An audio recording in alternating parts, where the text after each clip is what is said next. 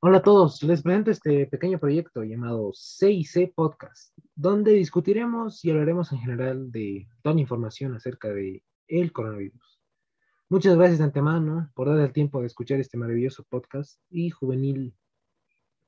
Antes de comenzar de lleno con el programa de hoy, quisiera mencionar, mencionar perdón, quisiera mencionar a los participantes, eh, quienes son Diego Alba, David de la Vega, Diego Gramont, Joaquín Wolf y su servidor, Fabricio Valda.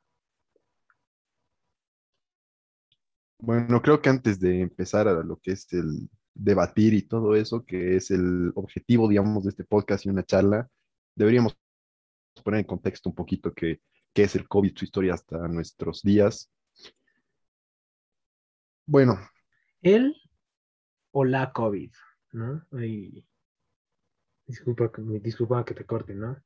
no te preocupes. Bueno, no, no sé, no estoy seguro. Si no me equivoco, es, tiene su utilidad cada prefijo, el masculino y el femenino. La COVID. ¿Douglas qué? Yo creo que es la COVID, la verdad. Es que como te digo, es, es, si no me equivoco, eso de el COVID es, digamos, por, porque ha influido mucho el tema de que ha- han habido varios virus y tienes de prefijo masculino, digamos, el Zika o, o el ébola, y es como que ese prefijo masculino se ha quedado como para todos los virus, o eso es lo que he leído hace un tiempo. Eso sí, pero bueno, eh, en sí los dos, decir eh, él o la, eh, creo que está bien. Y según yo sí está bien porque, como, como decías, eso de los prefijos eh, es, está bien. Está bien utilizarlo en él o la porque él sobre el virus y la sobre la enfermedad, pero independientemente del contexto también se puede utilizar la o el COVID. Pero mayormente para informar sobre la enfermedad, si te fijas en la tele, mayormente usan la, porque están hablando sobre la enfermedad. eh, Ah, aunque- ya, o sea, aunque si te Sobre los síntomas, digamos. Exactamente. Últimamente he visto pocas noticias, no sé ustedes, sobre el coronavirus. Ya, ya creo A según. mirar, Yo no creo sabía, que che. Pero entonces, la mayoría ya se ha aburrido. Es algo, a mi parecer, digo, ¿no? Eh, sí, es que como, es como que ya se ha ido normalizando, ¿no? Pero a ver, el contexto, ya nos hemos pasado. Vamos a tocar esos temas en un ratito. Eh, entonces, en ese caso debería ser el COVID porque estamos hablando de, del virus como tal. Eh, entonces, el COVID, según la historia, se produce, se empieza a producir un diciembre, específicamente el 18 de diciembre del 2019, en una provincia llamada Hubei, en la ciudad de Wuhan, en China. Y de hecho, esta provincia se ha convertido en el epicentro de, de un brote de neumonía, lo que se veía como una neumonía de causas desconocidas. Eh, lo que pasa es que un grupo de pacientes, un grupo de personas se ha presentado a hospitales de esta provincia con los síntomas, con los síntomas que parecían ser de una neumonía. Y, pero tenía, esta neumonía se supone que no tenía una etiología conocida, por lo que eso ha sido medio preocupante. Aparte de, a- aparte, comenzando con los síntomas, eh, ahí es donde comienza toda la desinformación, ¿no? Porque, claro, primero lo de, sobre lo de Wuhan, el epicentro eh, ya pues es, o sea, como comienza a es donde comienza a, brotar el virus, por decirlo, pero eh, actualmente la desinformación es, es demasiada y el Internet en vez de ayudarnos muchas, muchas veces nos da, nos, nos desinforma, por así decirlo, porque con tanta información es difícil ya saber qué es verdad y qué no. Ya no se puede ni confiar en los periódicos. Exacto. Es que en realidad también ahora se manejan muchas teorías. O sea, esta es la más, la más ubicada, digamos, eso de que a eso iba, con el contexto de que una persona ha ido con en esos mercados donde se venden comida típica, digamos, asiática, ha ido a beber una sopa de murciélago y que esa es la teoría más manejada, digamos. Y ahí nació, digamos, el coronavirus como tal, pero es medio complicado ese tema de la desinformación, no solo en eso de las teorías de cómo ha aparecido, sino de los síntomas, de, de ahora las vacunas, de, de todo en general. El COVID ha traído mucha desinformación. Bueno, hablando ya, lo del origen, que habló Vico hace un momento, eh, la teoría más aceptada es de que se pasó este virus de un animal hacia una persona.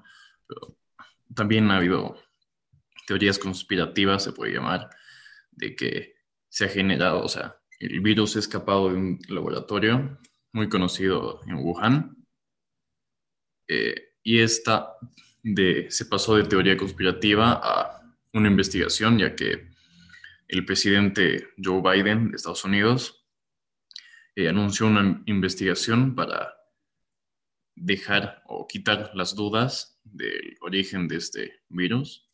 Y entonces aún no hay una respuesta clara de cómo se originó, porque aún sigue investigando en, ese laboratorio si se escapó de ahí o solo mutó de o mutó el virus, ya que tiene antecedentes, el SARS-CoV-2 tiene, ya que no es el único coronavirus que existe, entonces aún no se sabe claramente de dónde es su origen. Mm, exacto, yo, exacto. lo del COVID ha venido también, podría venir, bueno, no estoy seguro. La teoría es, ¿no? De que ha venido de, de los glaciares, de que se estaban derritiendo por el calentamiento global y era un como virus histórico, por así decirlo, que ha salido a la luz, ¿no? Claro, pasa de un animal a otro y ya terminan las personas. La teoría que he escuchado también. Claro, pero digamos, yo estuve leyendo, digamos, en algunas páginas de que la teoría más, ah, eh, este, más acertada podría ser, digamos, del típico, digamos, animal que fue, digamos, del murciélago, porque, como dijo Diego, ha habido investigaciones tipo que el virus escapó de un laboratorio, pero la Organización Mundial de la Salud eh, rechazó, digamos, esa conspiración porque no fue así. Y vi, digamos, en la información de la página que fue, digamos, cosa de ese tal murciélago. Y bueno, pues, pero a ustedes les pregunto ahora una pregunta n- muy capciosa, si alguno de ustedes ya contrayeron el virus. A ver, yo en lo personal, sí. Yo en lo personal, sí creo que sí, más reciente. Creo que el Facho y el Diego y el Douglas también. No, estoy seguro. Vos, Wolf.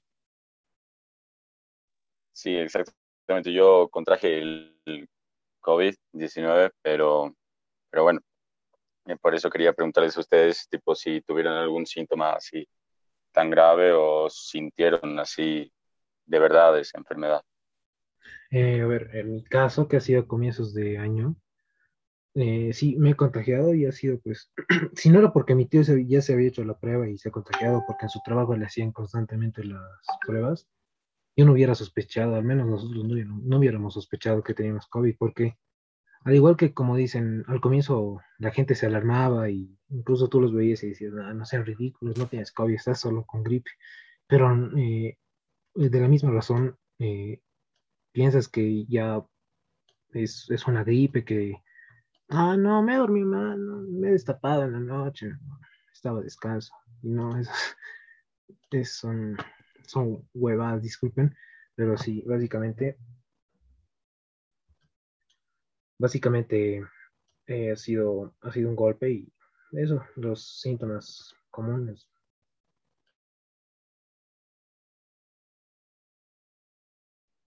Bueno, yo quería retomar eh, algo que para mí no hemos profundizado lo suficiente, que es la desinformación.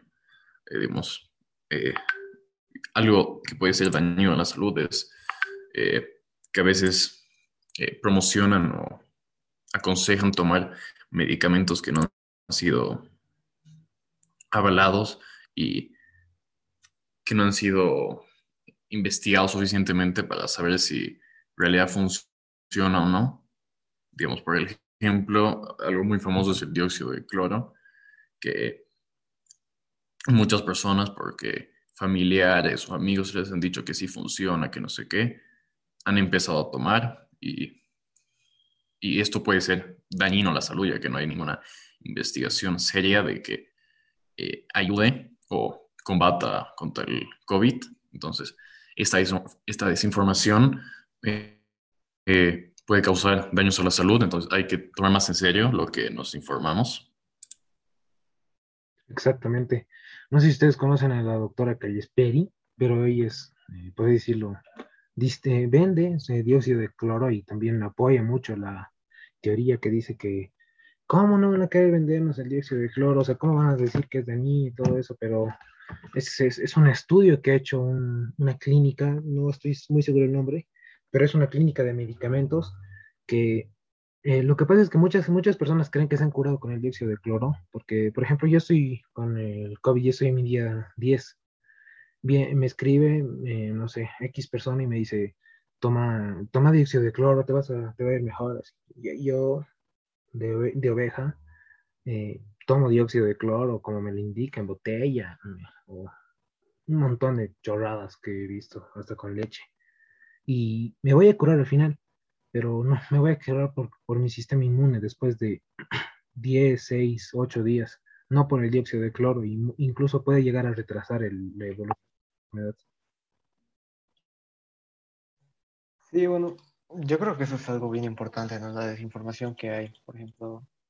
También hubo eh, otra forma de curar y que creo que sí funciona, si no estoy mal, sí Mi hermano y mi hermana mayores tuvieron COVID y, y mi jefa les daba matico.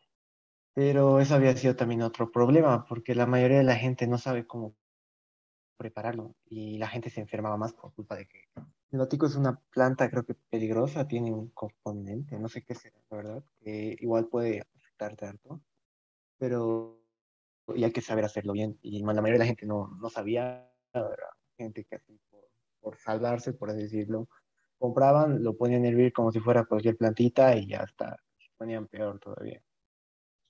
Exacto, Douglas, ya para terminar esto, un poquito añadiendo lo del Douglas, si solo, o sea, si no lo haces como, como dicen, el matico, o sea, te puede ayudar, ¿no? Como cualquier mate, pero si no lo haces como debes, no es que te pone mal, sino que no es como si tomaras un té de manzanilla o de lo que sea, ya al fin y al cabo no te va a hacer el efecto que tiene. Por ejemplo, yo quisiera volver un cacho atrás a el tema es de la desinformación, cuando hemos empezado, de lo de las teorías, imagínate, estamos cinco aquí, digamos, amigos de un, digamos, círculo cercano y imagínate, o sea, de tantas teorías que hay, cada uno, digamos, tiene la suya, la que cada uno ha aceptado, uno del laboratorio.